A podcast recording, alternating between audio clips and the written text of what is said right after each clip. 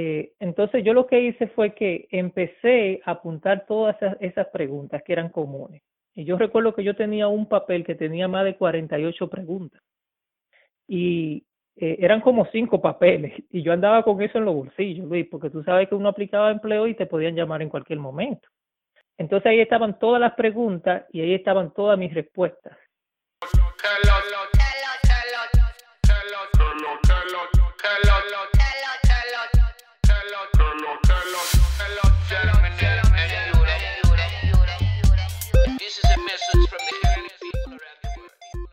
Bienvenidos a su podcast Encaminados al éxito, donde te acercarás más que ayer al éxito que tendrás mañana. Con tu host, Luis Romano.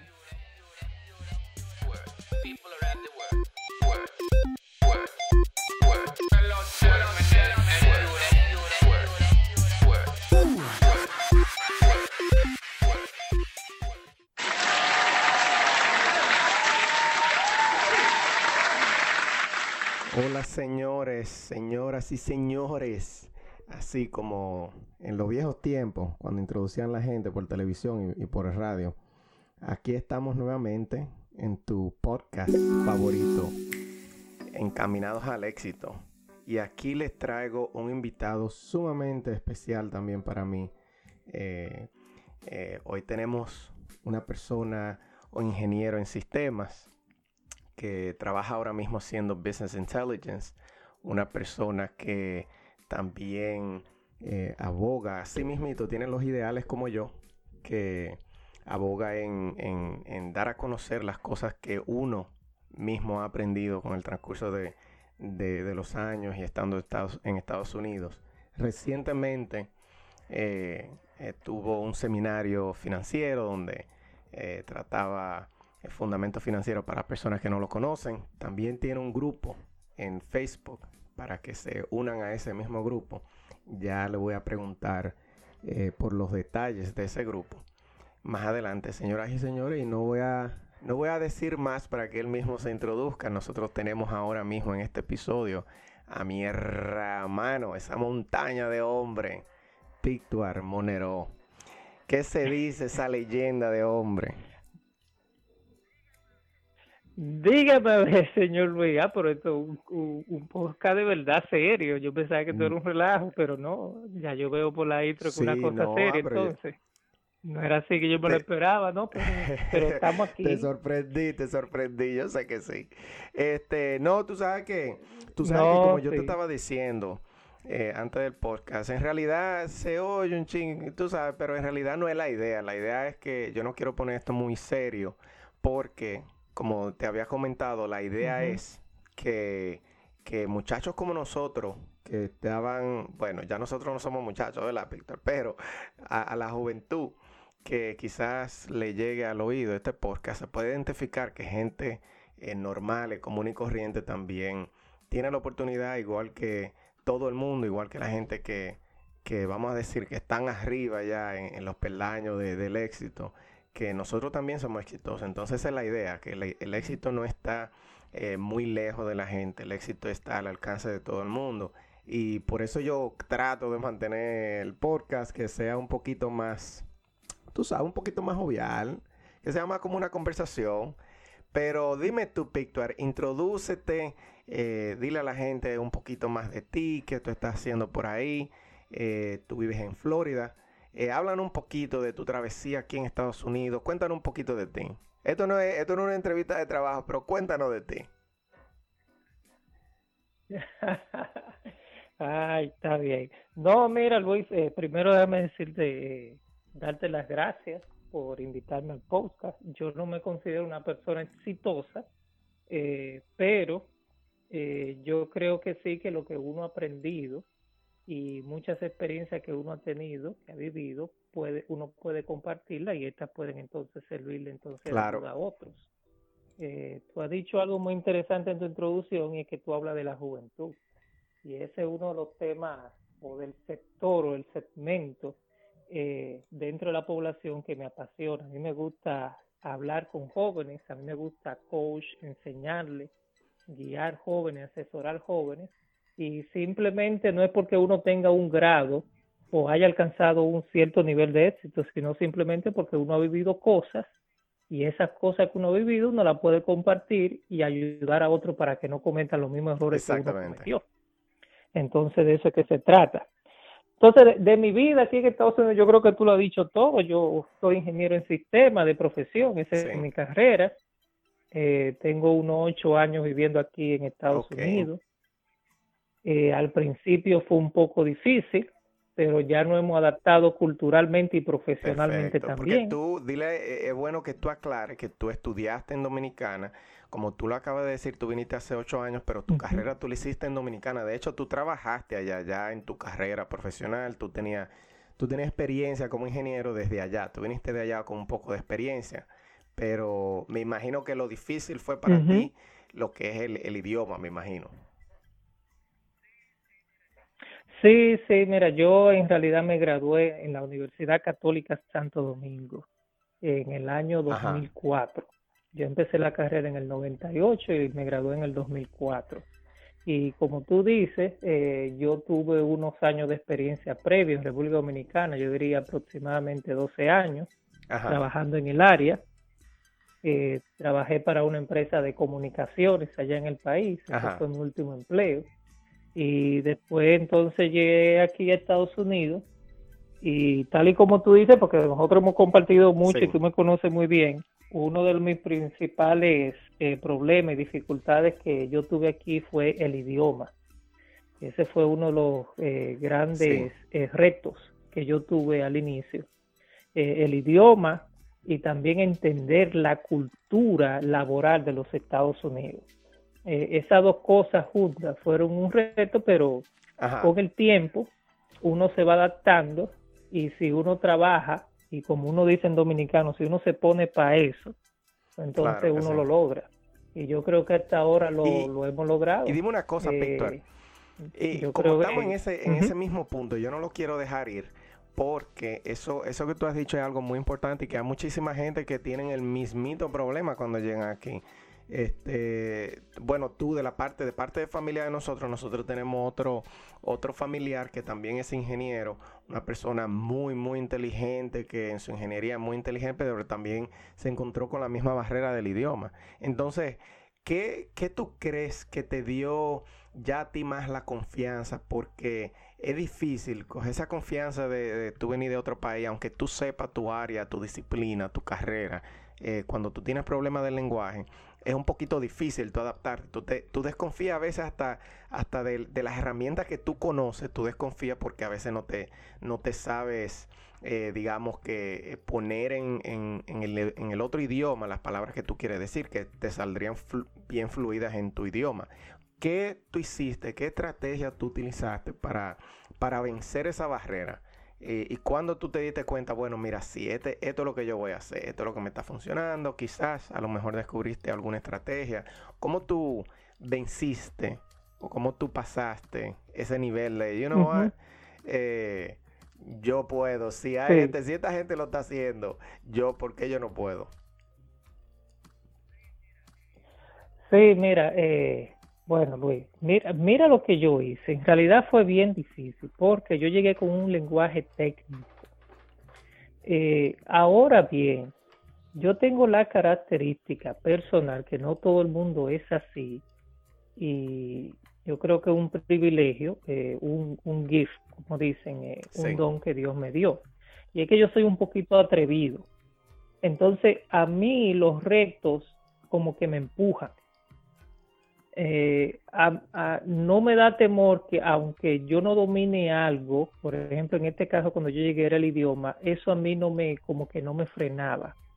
Yo decía, yo no sé si ustedes, eh, yo sé que esto es para habla hispana, pero esa película ha sido muy famosa eh, a nivel internacional en, en, la comunidad hispana, que es una película que se llama Nueva York y de, de Balbuena. Bueno, un personaje. Sí, coincidencialmente, Víctor. pero que te interrumpa, porque es como que de mucha coincidencia. Yo, coincidencialmente, hoy estaba mirando yo un clip de esa película, de cuando Fellito Oh. el, amigo de Balbuena estaba convenciendo a él de, que se iban para Nueva York y eso fue un discurso como un, sales pitch que, que, le hizo, un discurso de venta para que, para que Balbuena vendiera su casa y, eso era como un meme que yo encontré en Facebook que, y la gente comentando y que contrale, así me dijeron a mí que en Nueva York se encontraba el dinero en las calles volando. Todavía yo estoy esperando que el primer dólar se me aparezca. Qué coincidencia.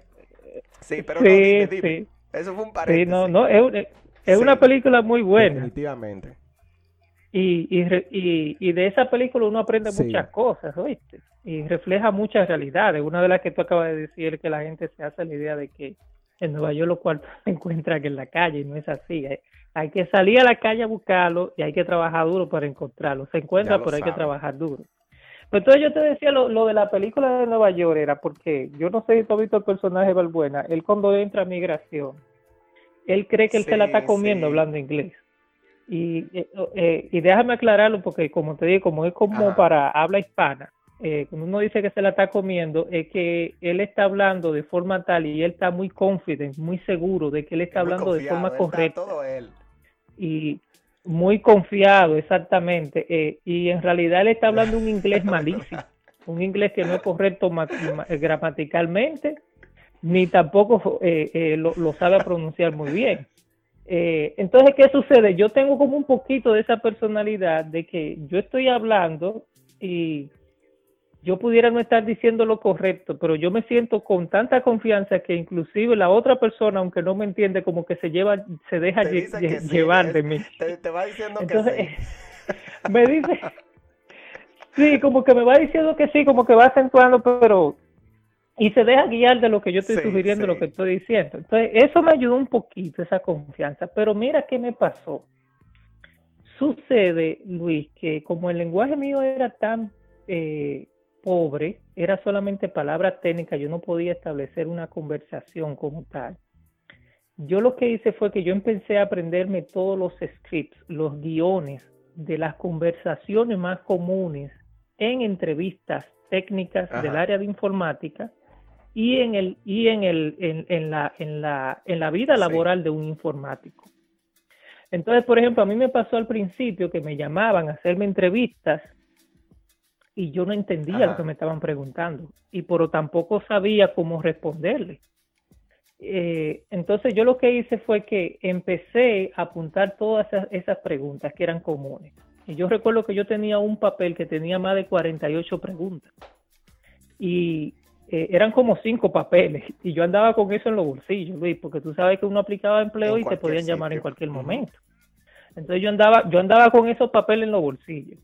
Eh, entonces ahí estaban todas las preguntas y ahí estaban todas mis respuestas. Yo hice tantas entrevistas y, y tantas veces di esas preguntas, eh, esas respuestas, perdón, que luego yo las memoricé. Entonces cuando, cuando alguien me preguntaba, ya yo estaba familiarizado con el sonido y con la estructura de la pregunta. Ya yo sabía lo que me estaban preguntando, pero yo no entendía en realidad. entiendes? Era como que yo lo había memorizado. es, Entonces, eh, eh, es, una pura eh, realidad.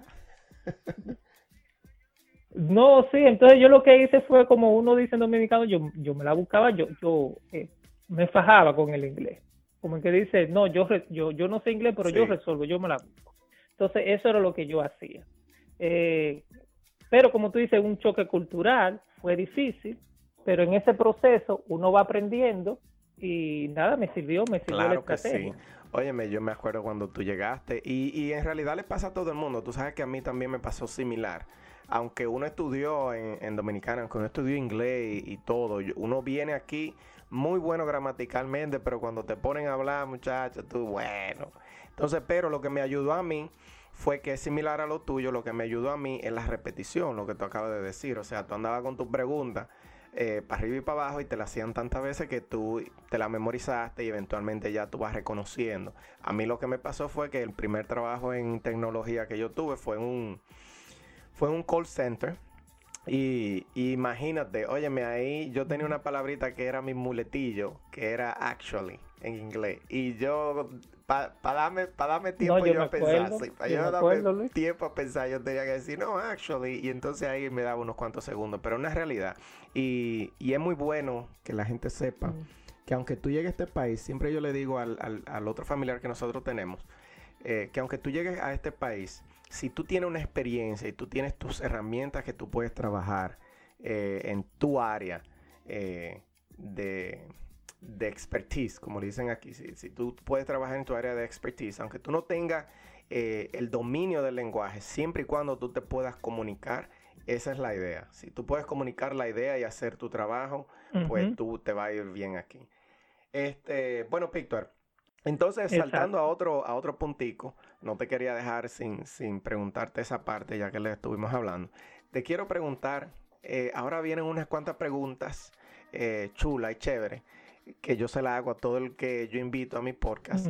Y antes de entrar a las preguntas, eh, al principio la mayoría de gente que yo he entrevistado aquí siempre piensan lo mismo, que dicen, no, porque yo en realidad no me considero muy exitoso, pero eh, yo siempre también les respondo lo mismo. Eh, el, éxito es subjetivo. A veces una persona que te ve de afuera te considera que tú eres exitoso en cierta área, que tú mismo quizás te mira, tú dices, no, no, todavía a mí me falta escalar, pero no quiere decir que tú no, que tú no hayas obtenido éxito. Por ejemplo, yo recuerdo una vez que nosotros estábamos hablando, hace un tiempo, y, y estábamos hablando de lo que es el sueño americano, entonces eh, nosotros, por, si vamos por el librito, nosotros cumplimos lo que es el sueño americano de tener tu familia aquí, de tener tu casa, tu vehículo. O sea, ya nosotros cumplimos con el sueño americano. ¿Te acuerdas aquella vez que te dije, yo hasta un perrito tengo para completar todo? Entonces, cualquier persona que quizás esté, a otro nivel, qué sé yo, económico, de crecimiento, diga, óyeme, eh, Luis es una persona exitosa, Víctor es una persona exitosa, tienen un buen trabajo, que no todo el mundo tiene en un área profesional y tienen su casa, tienen su vehículo. Entonces, si tú estás en este podcast, no es porque tú te sientas o no exitoso, sino porque yo te veo exitoso. Entonces, de eso se trata. Eh, que yo, que una persona de afuera te diga, no, Víctor, mira, yo te veo a ti exitoso porque mira, no es todo el mundo, y cuando yo te digo a ti, y tú lo sabes muy bien, no es todo el mundo que logra, eh, o creo que ya tú estás bastante cerca, mucho más cerca que yo, o si no ya lo lograste, eh, una independencia financiera en el sentido de que tú no, tú no llevas deuda. Yo sé que tú eres muy, muy, eh, eh, ¿cómo se dice esa palabrita? Porque no, no quiero que suene fea, tú eres muy como sobre la línea con eso y precisamente por eso tú tienes el, grupo de Facebook para ayudar a otras personas que puedan hacer lo mismo. Entonces, por eso yo te tengo este podcast, porque te veo como exitoso. Entonces, ya que te lo dije, entonces te voy a tirar esta preguntita de una vez. ¿Cuál es tu inspiración? ¿Qué te levanta a ti en la mañana que te pone a trabajar? Porque como todo el mundo sabe, tener un empleo no es fácil, señor, y mucho menos en Estados Unidos. ¿Ves? Que tú de aquí tú tienes que trabajar por lo que para, para, ganarte tu, tu, sueldo. Entonces, ¿qué te inspira a ti? ¿Qué te inspira, Víctor, para tú levantarte? Eh, a ir a trabajar o a hacer cualquier otra cosa los fines de semana? ¿Qué te inspira? Eh, bueno, una respuesta corta de mi familia, Luis, indiscutiblemente. El, motor que a mí me mueve es la, familia.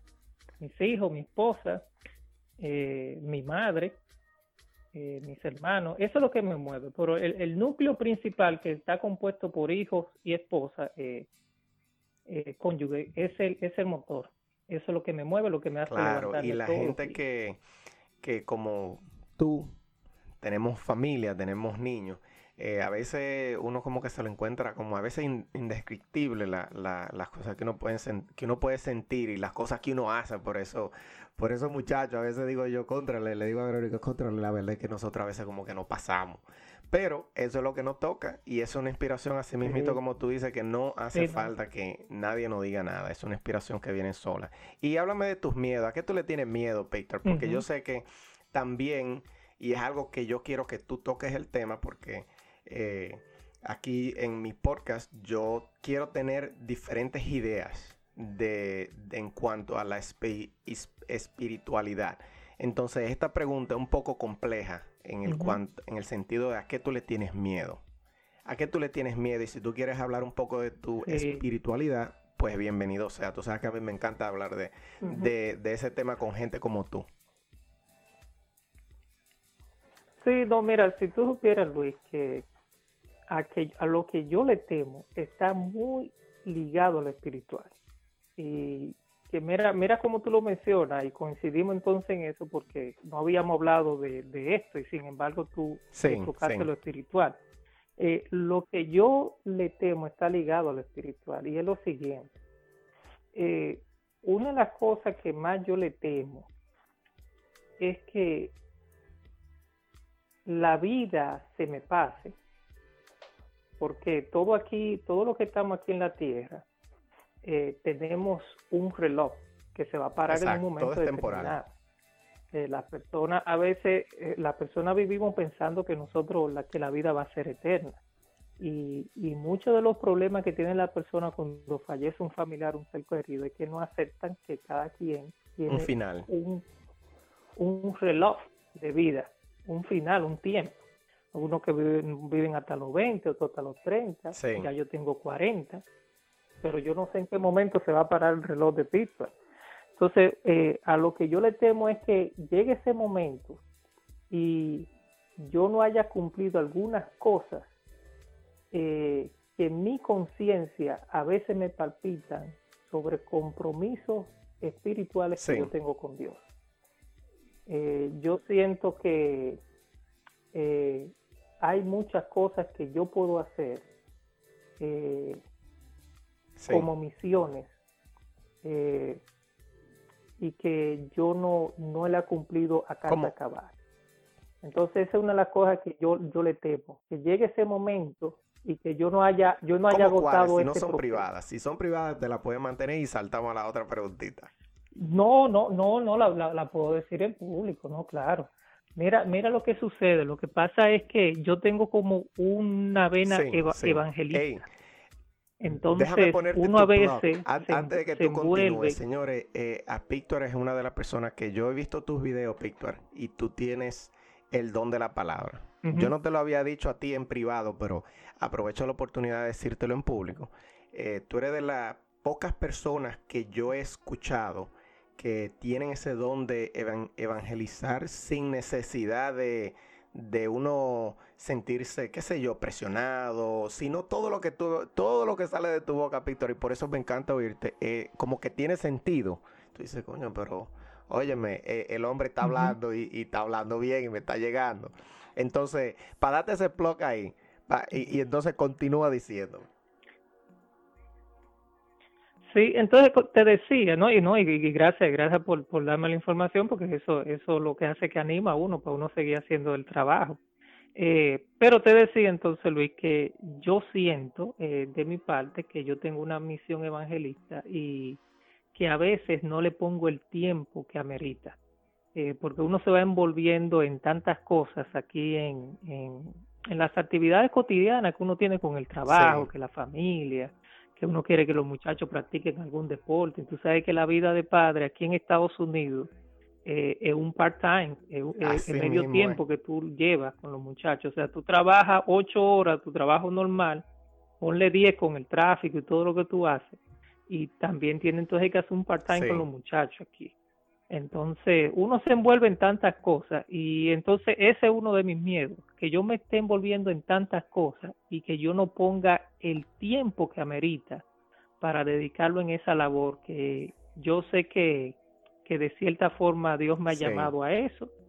Y yo creo que una de las cosas es que cuando tú le das, por ejemplo, a una gente, eh, por ejemplo, eh, a, uno dice autoridad, pero vamos a hablar, por ejemplo, de un don o un talento o una herramienta que tú le pones a la mano y esa persona no lo, no lo utiliza, entonces hay un desperdicio.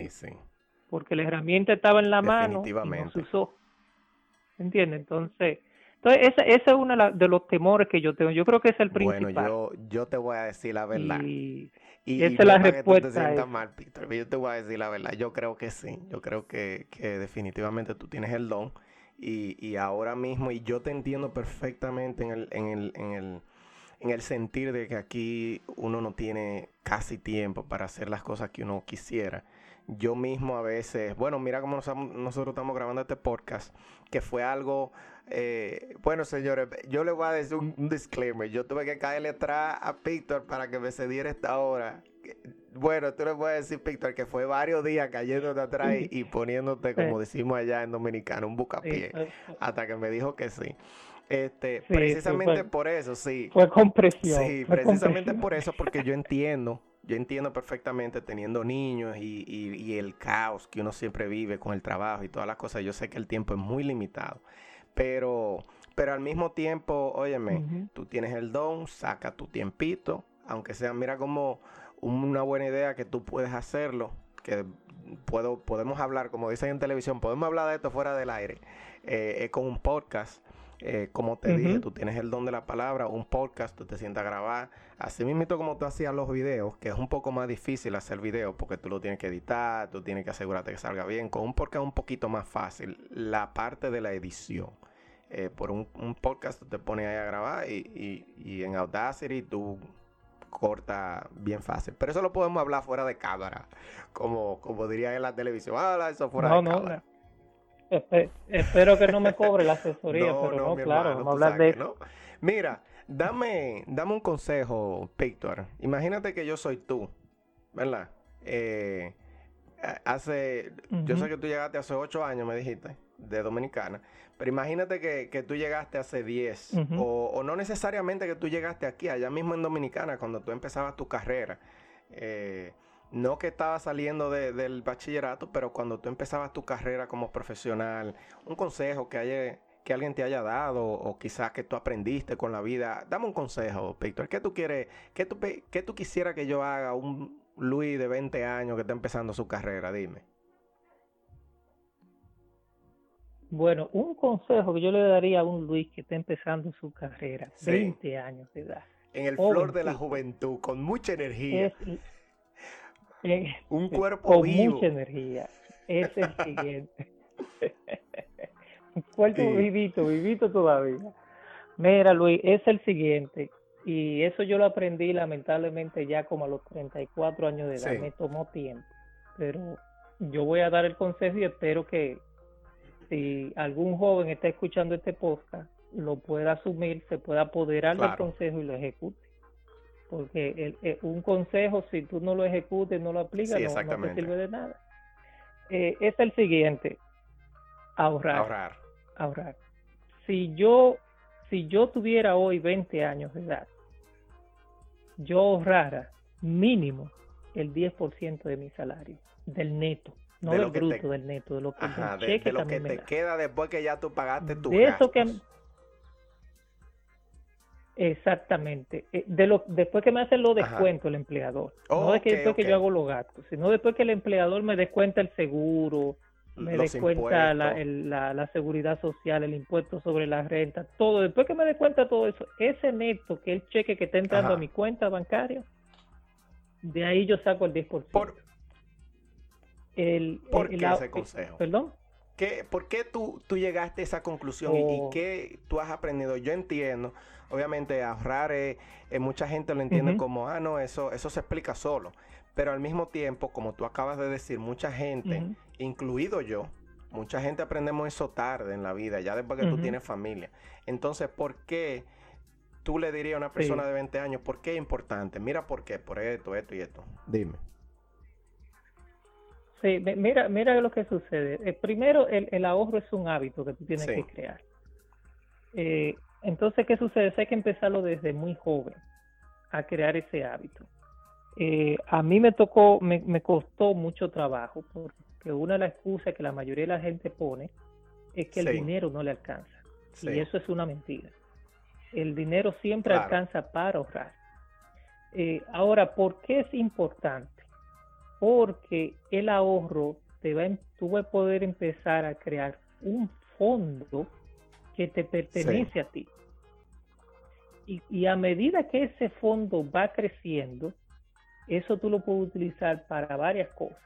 Primero, en la vida siempre hay emergencias. Sí. tú te puedes enfermar, tú te puedes quedar sin empleo. ¿ah? Y esas cosas tú las puedes cubrir si tú tienes un ahorro, ¿ah? que es como un backup, como un respaldo a lo que pudiera pasar. Esa es una de las cosas eh, por las cuales es importante ahorrar. La segunda es que el ahorro luego te va a permitir a también invertir. Entonces, cuando a medida que tú vas ahorrando, tú vas guardando ese chelito, ese dinerito, cuando ese dinero crece, tú lo puedes reinvertir y poner ese dinero a trabajar. Exactamente, muy importante. Eh, Entonces, eh, eh, el ahorro es fundamental en la vida financiera de una persona. Y lamentablemente la mayoría de las personas lo, aprendemos muy tarde. Y ese fue el caso mío. Pero ya gracias a Dios he tomado el hábito. Y como te digo, si yo tuviera la oportunidad, 20 años ahora mismo, yo ahorrar el 10% de mi salario. Mínimo, Perfecto. La frasecita que más me gustó de ahí, Víctor, es eh, que tú debes de aprender a poner el dinero a trabajar por ti. Ya una vez ya tú tienes eh, tu fondo de emergencia, eh, tu fondo de, de date tu, tu gustico de vez en cuando, de que entretenimiento, ir al cine, lo que sea pues entonces poner una parte a que trabaje por ti, ya sea tú tienes que aprenderlo, obviamente, no es que te tira a lo loco, pero tú tienes que aprender si lo quieres invertir, digamos, en la bolsa de valores, tienes que pasar por un proceso de educación, si lo quieres invertir, por ejemplo, en mi caso, en cuestiones de, bienes raíces. Todo es un proceso de aprendizaje, pero eso es muy importante porque eh, tú creas como un, como, eh, eh, eh, es como un proceso autosostenible. Ya cuando tú pones tu dinero a trabajar, ya cuando tú tienes una, una cantidad suficiente que tú te puedes quedar sin trabajo por seis meses y tú sabes que no va, obviamente te vas a estresar porque es de humano, pero tú sabes que tú estás cubierto, tus necesidades y gastos primordiales están cubiertos por ese fondo de emergencia que tú tienes. So, si tú pones tu dinero a trabajar, pues entonces una preocupación que se va restando además de contribuir a tu, a tu fondo de pensiones, obviamente, eso sería aparte. Pero todo es un proceso de aprendizaje y eso es, ese consejo es bastante importante. A mí, de verdad también, yo estoy contigo, sí, me hubiese gustado aprenderlo un poquito más temprano, precisamente por el hecho de eh, aprender el poner el dinero a trabajar. Eh, para eh, el dinero que trabaje por ti, el dinero que tú ahorraste, ponerlo a trabajar por ti. Excelente. Entonces, dime un libro que tú me recomiendes, que tú estés leyendo actualmente, de lo que sea. No, eh, no quiero que, nos limitemos a, lo que es negocio, o crecimiento personal. Algo que sin duda tú puedas decir, no, mira, este es el libro, eh, yo lo he leído 10 veces y, aún, así, aún así le sigo sacando jugo, lo sigo apretando como una china y le sigo sacando jugo. Dime. me, gustó, esa expresión. No, mira, uno reciente que yo leí es el. Se llama El hombre más rico de muy Bueno. Muy, muy interesante ese libro, muy bueno. Eh, algo, algo que me gustaría aclarar, eh, porque ya que hice referencia al libro, mira Luis, algo que yo he aprendido y es bíblico. La Biblia dice que, dice la palabra de Dios, considéralo todo y de eso es lo bueno. Yo estoy totalmente de acuerdo con eso. Entonces, sí, entonces, ¿qué sucede? Eh, recuerda que a veces los libros eh, están enmarcados en una filosofía o en una escuela del autor del libro, ¿verdad? Entonces, cada vez que uno lee un, libro, eh, uno tiene que tomar eso en cuenta, que tú vas a tratar de, sacar lo bueno del libro. entonces, hay un punto sí del libro que, que yo no va con mi estilo de vida, con mi estilo de cómo yo veo las cosas, y es que se hace mucho hincapié en hacerse rico. Yo no creo que las personas deberían de, perseguir la riqueza, pero ahí dentro de ese libro eh, hay muchos consejos muy valiosos. Yo te diría que el 90% de la información que aparece ahí es muy valiosa y de, hecho uno, un libro yo creo que es un bestseller, es muy vendido en Latinoamérica. Eh, pero te lo quise mencionar porque me hablaste del último que leí y ese fue el último que leí. Y no lo leí, sino que lo escuché. porque ahora ahora yo lo que hago es que lo, lo consigo en audio para esa persona que dice, no, no, yo no tengo eh, tiempo para leer. Bueno, pues descárgalo en audio y mientras tú vas conduciendo, tú lo vas escuchando. Y si es que tú no tienes un vehículo, tú andas en guagua, pues tú lo pones en tu celular y lo vas escuchando mientras va en el transporte público. O sea que no hay excusa ahora mismo. Usted no decir que usted no está poniendo tiempo para seguir educándose. Eh, hay tiempo. Hay muchos recursos. Totalmente de acuerdo contigo, Víctor. Eso, eso es lo que yo hago. Ahora sí, no te voy a, no te puedo negar eh, que, que, yo, yo me distraigo mucho. O sea, no es que me distraigo en el sentido de que no estoy prestando atención a manejar, sino que la mente mía como que va a mil por hora. Entonces, a veces yo pongo los libros y los tengo que oír sin mentirte, Víctor. Yo, por ejemplo, tengo el libro de John Maxwell, no sé si te lo había mencionado, que es el de la, las 15 leyes del, del crecimiento.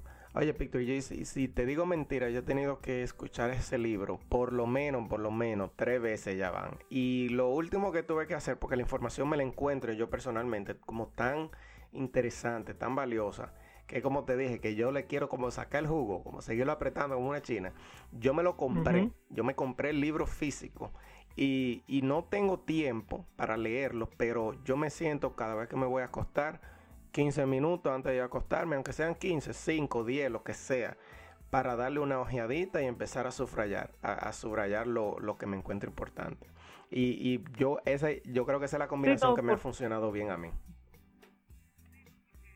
Sí, no, porque eh, indiscutiblemente hay una experiencia totalmente diferente también cuando tú lo tienes en las manos. Eh, por, eso mismo que tú dices, eh, tú puedes subrayar puntos. Sí. Eh, es, muy diferente. De hecho, hay, hay, gente que dicen que no, que lo que le gusta es leerlo. pero, como dije anteriormente, hay, muchas formas ya, hay muchos recursos. Puede ser audiovisual, puede ser visual, puede ser audio o puede ser escrito. Pero el asunto es que hay que sacar tiempo para, para uno seguir excusa, Definitivamente no hay excusa. mire, voy a tocar un poquito el tema de lo que es la riqueza, porque eh, yo no, no voy a decir que, que pienso igual que tú, de cierta manera, pero me gustaría discutirlo porque yo tengo una idea muy eh, particular sobre eso.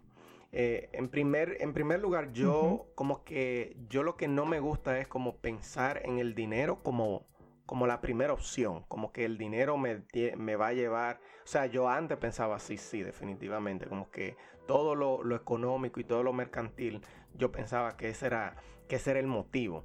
Cuando el motivo para que cuando yo tenga dinero esto, que cuando yo tenga dinero lo otro. Entonces me costó mucho tiempo pensar al revés. Pensar de que tú tienes que hacer las cosas que a ti te gustan y si eso entonces te lleva a riqueza, bueno, pues mi hermano, eh, felicidades, ese, es lo último. Claro, esa es la, última meta, es que tú te algo, que tú te haciendo algo que a ti te encante y que tú puedas vivir de eso, óyeme. Pero bendecido tú estás. Si tú puedes hacer eso, bendecido tú estás. Si te haces rico, pues mejor todavía. Porque eh, mira de la manera que me lo explicó alguien. Ahora mismo no recuerdo quién fue. Pero eh, cuando viene a ver fuiste tú, Víctor déjame decirte, mira la manera que yo pienso. Mientras más poder adquisitivo tú tienes, o sea, en este caso, digamos que dinero, más gente tú puedes ayudar. Por ejemplo, en mi caso, en mi caso yo siento que, eh, así como tú hablaste del don, que hay dones que tú tienes, para mí yo pienso que lo, donde yo soy bueno es ayudando a la otra persona. Entonces, una vez yo como que cambié la mentalidad de dejar de, perseguir lo mercantil para después, ah, no, cuando yo consiga eh, X, yo voy a poder ayudar en, Y. Ahora yo lo hago, no, yo voy a ayudar en X y en Y. Y si viene lo mercantil, pues chévere. ¿Sí me entiende? Porque eso me va a permitir ayudar a mucho más gente. Entonces, de esa es la manera que yo lo veo. Eh, no, lo que yo no estoy muy de acuerdo es, eh, por ejemplo, obviamente, si tú llegas a, hacerte rico haciéndolo mal hecho o haciéndolo inmoral, pues entonces definitivamente no hay forma, óyeme, no hay forma de que tú vayas a ser feliz.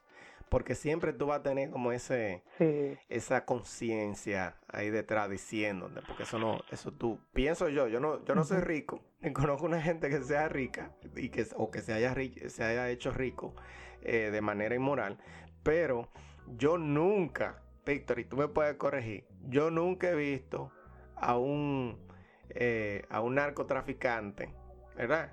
Que le hayan hecho un monumento o que le hayan hecho, qué sé yo, una casa de una fundación, vamos a decir un nombre, Fundación Pablo Escobar, nunca, ¿verdad que no?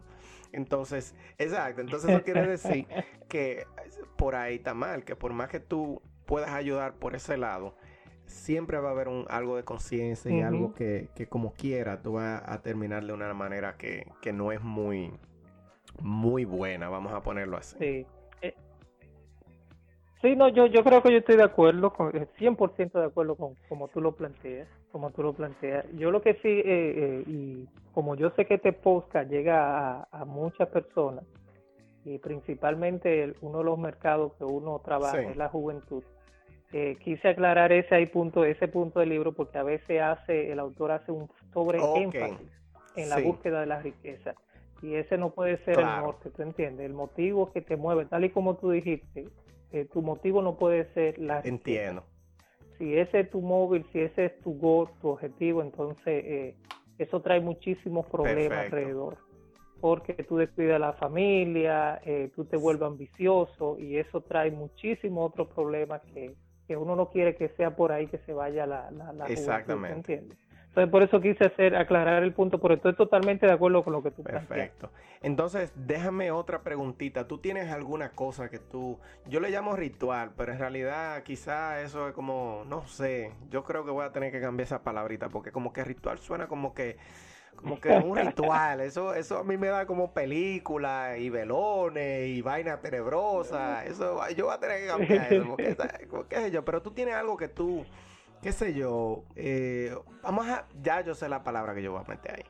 Yo voy a poner hábito. Tú tienes un hábito que tú haces diario o interdiario o semanal que tú dices, óyeme, no, yo tengo, si tú no haces eso, tú no, es, tú no estás completo. Por ejemplo, para nosotros los dominicanos hay mucho que, que tú le puedes preguntar, no, porque si yo no he comido arroz en el día, yo no he comido.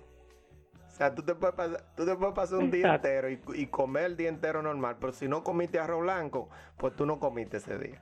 Entonces, algo así, qué sé yo, que, que te llega a la cabeza. No, mira, yo, yo creo que la palabra ritual se puede utilizar a veces como lo más cercano a, a eso que uno cotidianamente hace y que uno lo asocia con su éxito. Eh, o, o, con las cosas que, que, tú debes de hacer para que te salgan las cosas bien. Entonces, sí, yo, yo tengo algo y, y, es la oración, Luis. Eh, yo todos los días, eh, antes de empezar el día, trato, no necesariamente eso quiere decir que yo me hinco ahí en la cama o, o, cuando llego al trabajo hago una oración. No, puede ser inclusive a veces estar conduciendo. pero siempre trato de, ponerme en las manos de Dios, eh, orar, hablar con Dios y, invocarle y poner todo en su mano para que el día me, salga bien. Es algo que yo acostumbro a hacer. Eh, yo recuerdo una vez que yo tuve un empleo y, ese empleo era, eh, era un empleo bien difícil para mí aquí en Estados Unidos. Y yo tomé el hábito de que yo llegaba y me sentaba en ese escritorio, lo primero que yo hacía era que oraba antes de empezar y yo creo que eh, Dios me bendijo y por eso siempre lo hago. O sea, yo antes de, empezar cualquier proyecto, porque cada día, a cada día que tú te levantes un proyecto nuevo que tú empezar. Eso es verdad. Entonces, antes de empezar cualquier proyecto, yo lo eso pongo es verdad. Hay mucha gente no lo ve así, pero, pero yo siempre, yo soy fiel creyente de que todos los días tú tienes una oportunidad nueva de, qué sé yo, de dejar ese vicio que tú siempre, eh, qué sé yo, que tú siempre estás bebiendo todos los días. Todos los días tú tienes la oportunidad de dejarlo. Todos los días tú tienes la oportunidad de dejar de apostar en, en juegos deportivos, qué sé yo, cualquier, eh, cualquier cosa que no quiero juzgar a nadie que lo haga. Porque para mí, óyeme, si tú no le estás haciendo daño a nadie más y tú eres feliz haciéndolo, pues entonces esa es tu vida, ¿te entiendes? Pero si tú sabes por ejemplo, lo que yo pienso es, si tú sabes que tú estás haciendo algo mal y tú lo reconoces, que, que tú lo estás haciendo mal, entonces todos los días tú tienes una oportunidad nueva, mi hermano. Empiece, diga que hoy es mi día y desde ese día no pase. ¿Verdad que sí? Entonces, vámonos, vámonos, vámonos a esta, antes de yo irme a esta otra pregunta que es eh, cuando yo pregunto que si tú te has sentido algún día que tú dijiste, oye, me, me siento exitoso. Algún momento, porque como habíamos hablado anteriormente, el éxito es subjetivo. Tú quizás tienes éxito en cierta área, a lo mejor no tienes éxito en la otra, o a lo mejor tú personalmente como quiera te, te sigues considerando de que necesitas crecer para llegar a, donde quieras llegar. y, y, antes de yo llegar a esa pregunta, Víctor, yo recuerdo, yo quiero que tú me hagas la anécdota otra vez, porque yo recuerdo eh, y, te voy a decir, porque esta pregunta es como cuando tú llegas la pregunta va de la mano como cuando tú llegaste a, un a una cima, vamos a poner así, que no es la última cima, pero que tú llegaste a, decir, oye, me estoy bien, tengo un buen trabajo, lo que sea, ¿verdad? Antes de llegar ahí, yo quiero que tú me hagas la anécdota que tú me hiciste una vez de cuando tú tuviste el accidente en Codetel, que yo lo veo como el, como el otro extremo, de cuando ya tú, que te entregaste y levantaste la mano y dijiste, bueno, me fui aquí. Entonces, yo que, porque es una, eh, según lo que yo recuerdo de la, de la anécdota, es una muy poderosa anécdota, una, una un testimonio que, óyeme, eh, eh, cuéntalo tú, que yo, yo, yo, no, yo no, me voy a, no me voy a poner a decir lo que no es. Sí. Cuéntame. Sí, mira, eh, bueno, mira, yo, yo no sé, porque yo eso lo, he contado en, diferentes ocasiones, entonces no, mira, yo ni me acordaba que te había contado eso. y, no se me olvidó. Eh, entonces no sé qué línea de la historia fue que te impactó, pero yo te, lo voy a hacer resumido porque yo sé que tenemos poco tiempo aquí en este podcast. Pero el, el asunto fue que yo trabajaba para eh, la, empresa de telecomunicaciones Verizon en la República Dominicana, o Codetel, como se conocía también y nosotros tuvimos una, un, como un seminario, un día de capacitación y la empresa eh, tomó la decisión de hacer eso en una región del país que son unas montañas, se llama Jarabacoa. Y bueno, pues entonces subimos allá, llegamos a las montañas y hicimos el, el, la clase de capacitación e integración del personal. Y ya cuando regresamos, entonces ahora hay que bajar la montaña. Estamos hablando de que, para que la gente tenga una idea, estamos hablando de una montaña que en ese entonces no había, era, era una bajada bastante peligrosa, según lo que, lo que tú me contaste, ya es diferente, pero en ese entonces era una bajada sumamente peligrosa.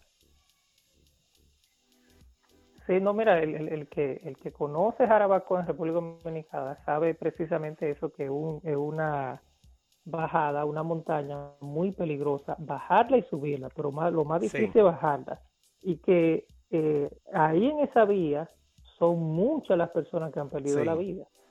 Eh, yo creo que no pasa un año que ahí no pierda la vida un grupo de personas, así mismo que estaba acampando en una de esas montañas. Y en ese entonces, que te estoy hablando tal vez del 2006, 2005, por ahí, es todavía más porque ahora ya las vías de comunicación en nuestro país han mejorado mucho. Eh, pero en ese entonces eh, era todavía más común. El asunto es que bajando, eh, el chofer perdió los frenos porque era inexperto. él no sabía mucho y entonces una de las cosas es que cuando tú vienes bajando una de esas de esas cimas así, montañas, tú tienes que poner el carro en un cambio de fuerza, como a veces dicen, un cambio pesado. Eh, no es buena práctica, no es correcto que tú empieces a frenar porque los discos se pueden calentar si tú lo presionas mucho, si lo mantienes por mucho tiempo. Entonces él no hizo eso, sino que él iba, él mantuvo la guagua frenando y llegó un momento, yo no sé porque yo no soy especialista, pero el, el concepto general para que la gente lo entienda, es que ya los frenos pierden como el contacto eh, con los platos. Y entonces tú pierdes los frenos y ya los frenos no funcionan hasta que se enfríen nuevamente. Pero entonces no toma un tiempo. En ese proceso la huevo entonces empezó a bajar. A ciento y, pico ya. Y nada, y nosotros íbamos a una velocidad. como dominicanamente, ustedes eh. literalmente iban bajando como una pedra. Sí, como un chele, mi hermano. Como un chele. Iba bajando eso. Yo recuerdo que yo estaba sentado y de repente yo vi que eh, todo el mundo empezó a sentir que íbamos muy rápido. Pero de repente, te estoy hablando en fracciones de segundos, cuando yo miré por la ventana, lo que yo veía todo era verde. O sea, eh, y eran los árboles, pero que ya no se lograba distinguir eh, la estructura del árbol pues, por la velocidad que íbamos bajando ya. Y de repente entonces la guagua, eh, nosotros sentimos que ya dejó de, temblar. Y cuando dejó de temblar, pues ya entonces nosotros, yo me imaginaba era que íbamos por el precipicio ya. porque hay un precipicio ahí, por donde se han caído muchas personas. Y desde ahí, desde, esa montaña, tú miras las matas de coco, chiquitica, como puntico chiquitico allá abajo. Y dije, bueno, ya vamos cayendo, porque ya yo no sentía la, vibración del, del, autobús. Y lo que pasó en realidad fue que el autobús brincó en una rampa y subió al aire, en realidad fue. Y por eso ya no se sentía la vibración. Cuando el autobús volvió a caer, él cayó de lado y desde la montaña empezó entonces a rodar eh, como... Eh, sí, sí, sí, una, una, una, cuestión tipo, tipo película. mientras iba rodando yo... Oh, sí, no, de película. Entonces, mientras iba rodando, yo recuerdo que yo lo que hice fue que me sostuve del asiento y yo iba orando.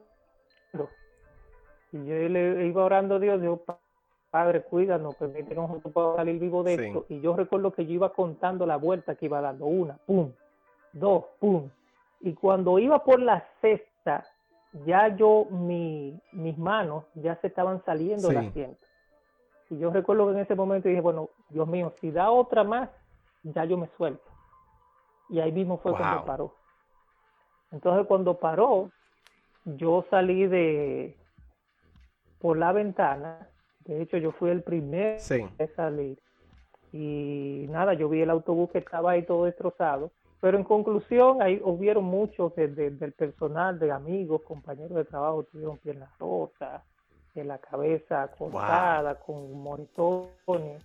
Y a la verdad, Luis, yo no me, no me pasó absolutamente nada. Lo único que yo fue, tuve unos rasguños en las manos y fue rompiendo un cristal para wow. Pero no fue que en realidad el accidente me lo provocó como tal. Eh, yo creo que eso fue un milagro. Eh, eso fue un milagro de Dios. Eh, fue tal y como yo lo oré, me pasó, me protegió y protegió a todo el que estaba ahí. Gracias a Dios nadie murió. murió. Hubieron algunas personas sí que perdieron, yo creo que sí, de miembros. Extremidades. Pero gracias a Dios nadie murió. Sí. Wow. Qué testimonio, señores. Entonces, por eso es que yo te quiero, eso porque no, como no conozco eh, cosas así como que te hayan marcado, como esa situación, te quería hacer esa pregunta, o sea, que, me hicieras esa anécdota antes de que me respondas la, siguiente pregunta. Entonces, como ya eso es un extremo de algo muy impactante, de manera, qué sé yo, negativa en ese entonces, que quizás tú le sacaste algo positivo, yo quiero que tú me digas algo ahora, eh, después de ahí, que tú te hayas sentido, óyeme, yo estoy donde yo debo de estar, me siento increíblemente exitoso por X o por Y razón. Quizás cuando dominaste ya eh, qué sé yo, un proyecto o que adquiriste una posición nueva en un trabajo. No sé, dime tú, cuando te hayas sentido exitoso. Sí, mira, déjame aclararte, Luis, que yo creo que tú lo aclaraste en el principio. Yo creo que éxito es cuando tú alcanzas una meta que tú te trazas. Cada vez que una persona se traza una meta y logra alcanzar esa meta, usted ya fue mucha gente tiene el concepto de que exitoso está muy ligado al dinero. Exacto. Y no tiene que ver nada con eso. Usted se traza una meta, usted la logró. Perfecto, exactamente.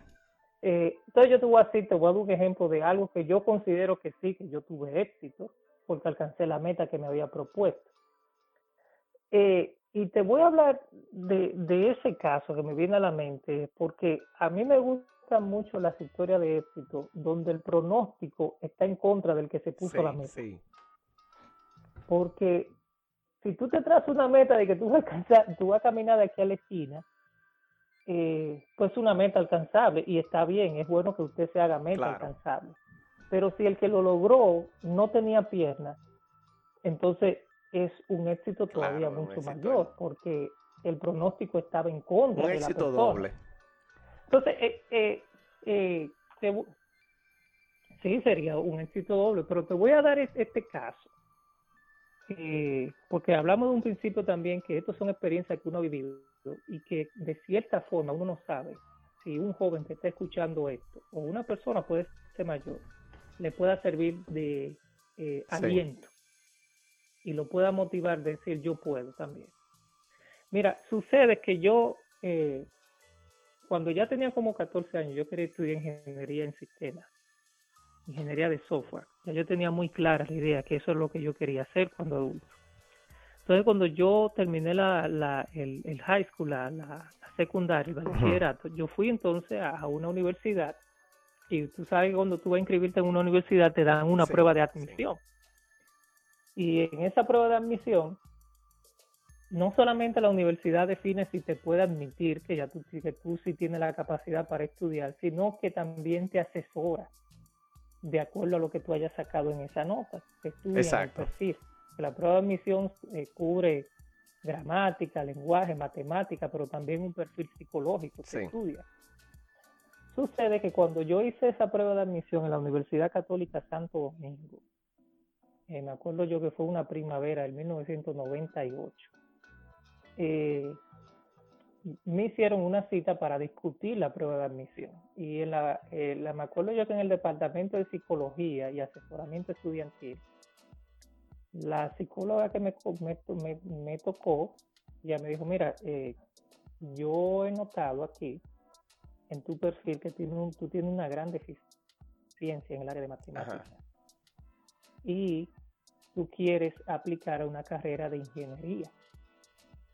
Entonces, como tú tienes esa deficiencia en el área de matemáticas, eh, no es bueno que tú estudies ingeniería porque eh, es prácticamente imposible que tú logres terminar la carrera, tú vas a terminar. Exacto, exacto. Eh, entonces, me dijo eso. pero yo quería estudiar ingeniería en sistemas. Y era una carrera, la ingeniería en sistemas, ese currículum tenía 19 matemáticas. Wow. O sea, tú sabes todas las matemáticas que yo iba a tener que dar en cinco años. Lo que ella estaba diciendo era correcto, ese era el asesoramiento correcto porque ahí habían cálculos, ahí había trigonometría, ahí había eh, cuántica, física, eh, matemática diferencial, todo, ese tipo de matemáticas que se da en ingeniería, ya eso no es fácil. Ahí hay, que fajarse para poder mirar estas cosas. El asunto fue que yo me inscribí de todo modo porque yo quería estudiar ingeniería en sistemas. Yo, ese era mi sueño, ser ingeniero de sistemas. Y yo empecé la carrera. Pero e, en el proceso se me hizo muy, pero muy difícil. Sí, porque imagínate. Porque las matemáticas, eh, yo tenía una deficiencia que venía del, de la escuela secundaria. Eh, y, y, no era porque yo no estudiaba, sino... No, no, no, sigue, sigue. Yo, yo te, estoy, que te, te iba a comentar, te ah, iba a ah, comentar que, que la, la, la consejera, que como tú dijiste, era el consejo que debió de darte como consejera, ese, ese es su trabajo te mató, dominicanamente hablando, te quería matar el pollo en la funda. Sí, no, pues yo venía con mi sueño armado y esta mujer me sale con eso. Pero nada, pues te, decía que eh, uno de los problemas era que en el bachillerato yo tuve deficiencia en matemáticas, estudié en, una escuela que sí que había una deficiencia eh, muy fuerte en el área de, de docencia. Sí, había, y no es porque el profesor no supiera, teníamos un profesor que era muy bueno en, matemáticas, pero había veces que duraba hasta dos meses. Sí, no hay forma. Eh, eh, eh, no, hay forma, Uno aprendió poquito, cositas, pero no estaba el fundamento que se requería. Pero el asunto es que se me hizo difícil, muy difícil, pero sí, para sumarle todavía más dificultad a ese proceso, yo me enfermé de las manos a mí me diagnosticado, me diagnosticaron con síndrome wow. de Un diagnóstico que fue errado, pero el asunto era que a mí se me inflamaban las manos y no podía escribir en la computadora, usar el mouse. Entonces, ¿qué sucede? Yo quedé deshabilitado por año y medio. O sea, yo duré dentro de mi proceso de matriculación, del proceso de mi carrera, año y medio sin poder estudiar, sin poder entrar a las aulas, porque inclusive hasta un lápiz que yo tomara, a mí se me inflamaba las manos.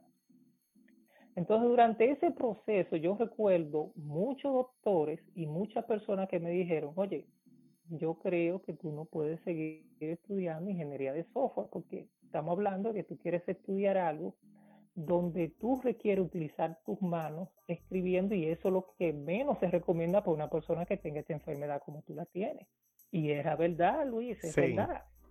El consejo que ellos me daban era el pertinente y era correcto, pero yo tenía todavía el objetivo allá marcado que no, que ese era mi sueño, eso era lo que yo quería lograr. Entonces, tú sabes que yo hice durante ese año y medio, yo me puse a, como no podía entrar a las aulas, eh, me tocó la oportunidad de que yo tenía un profesor, porque yo me puse a trabajar en los laboratorios de informática, y ese señor era extremadamente amable, Daniel Méndez se llamaba. Y quien me reclutó fue Omar Castillo. Ok. Que todavía, cada vez que yo veo a Omar, le, doy la gracia por eso. Él me reclutó y me dio la oportunidad de estar en esos laboratorios. Y mientras yo estaba en esos laboratorios, entonces pues, yo lo que hacía es que me ponía a leer libros. Eso sí yo lo podía hacer.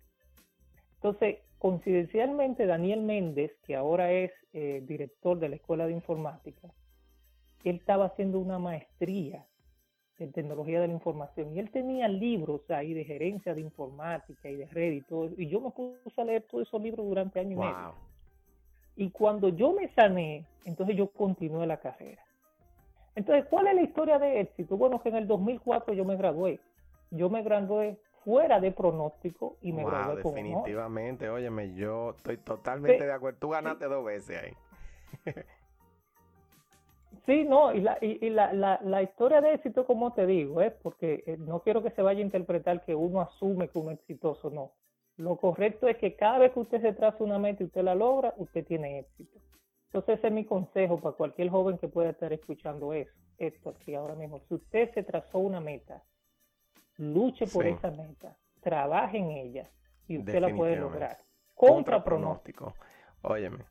Porque yo, porque yo lo pude hacer. Y, no solamente eso, Víctor, sino que otra gente, porque hay mucha, muchas veces que lo que te pasa es que otra gente te, como lo dijimos ahorita, te quiere matar el pollo dentro de la funda. Entonces, si tú tienes un sueño, tú tienes que eh, estar preparado para ese tipo de personas porque van a venir muchas. En tu caso quizás solamente fue la consejera que te que fue de una manera oficial, te lo dijo, óyeme, tú no das para esto. En, en español dominicano, óyeme, tú no das para esto. Y aún así, tú en contra de todo lo, lo, lo pronosticado, saliste vencedor. Y eso es, óyeme, increíblemente algo exitoso, definitivamente.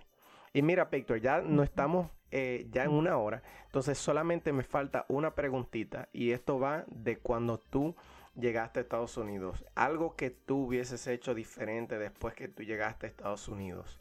Que tú quizá piense ahora y, diga, aparte del ahorrar, porque eso, eso ya es cuando tú estás más joven y no importa dónde tú estés.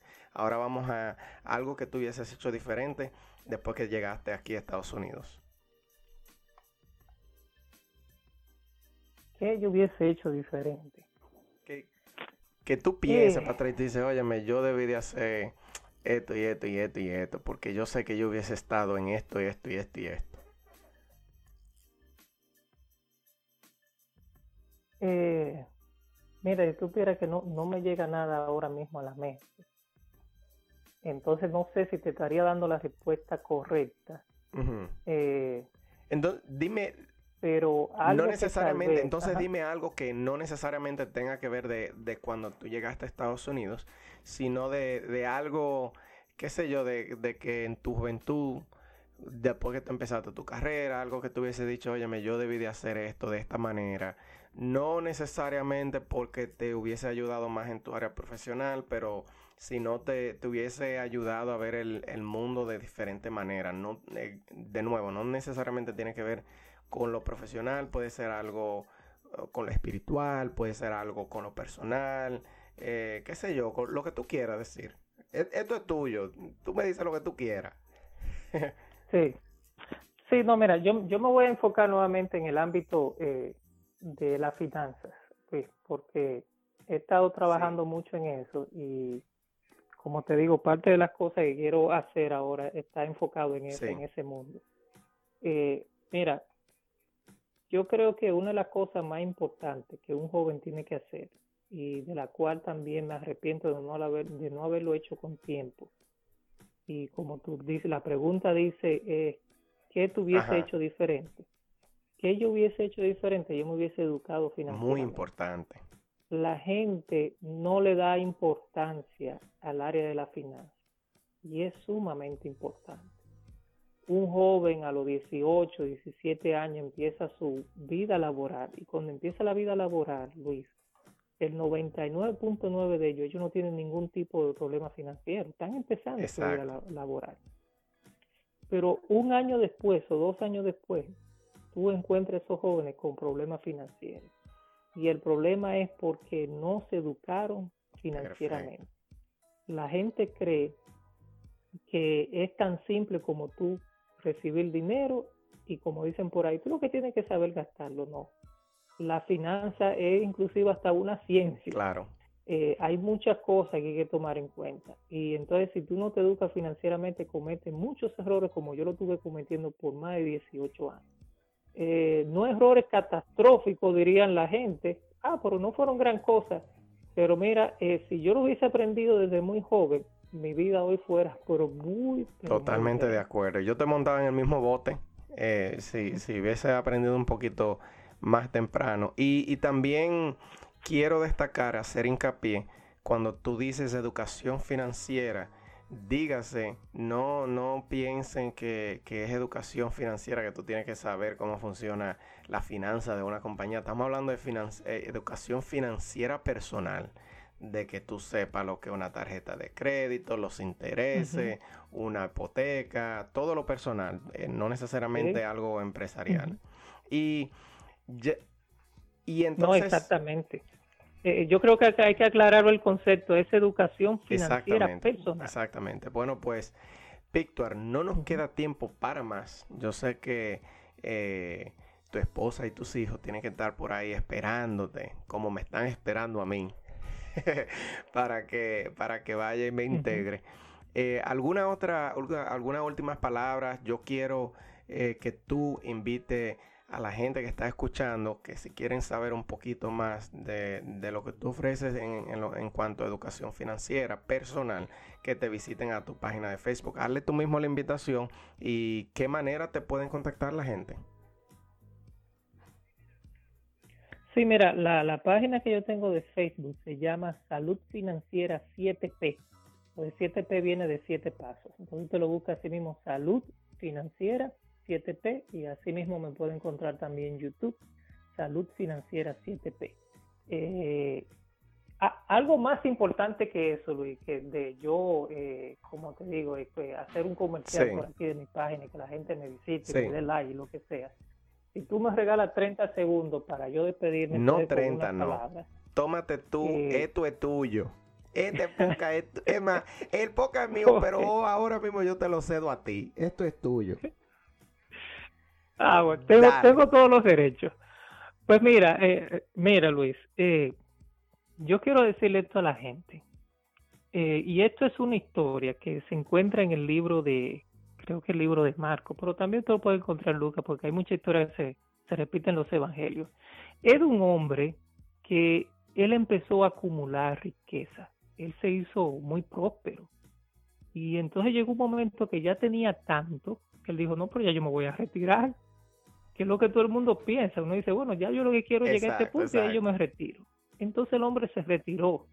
Él se retiró porque ya él tenía suficiente. Él dijo, bueno, mira, yo lo que tengo son muchos graneros aquí. Yo voy a tomar todos ahora todo este maíz y yo lo voy a acumular y voy a crear otros almacenes más grandes y voy a poner todo eso maíz ahí. Y ya yo me voy a retirar.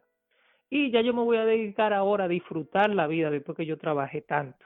¿Verdad? Que eso, sería el ideal que todo, el mundo persigue.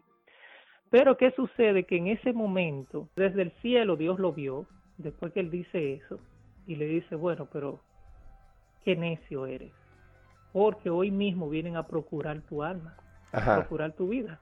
O sea, era un hombre que había trabajado toda la vida, logró ser exitoso, se va a retirar, y la noche que él dice que se va a retirar, esa misma noche que va a morir, entonces dice Dios dice, pero eso es una necedad.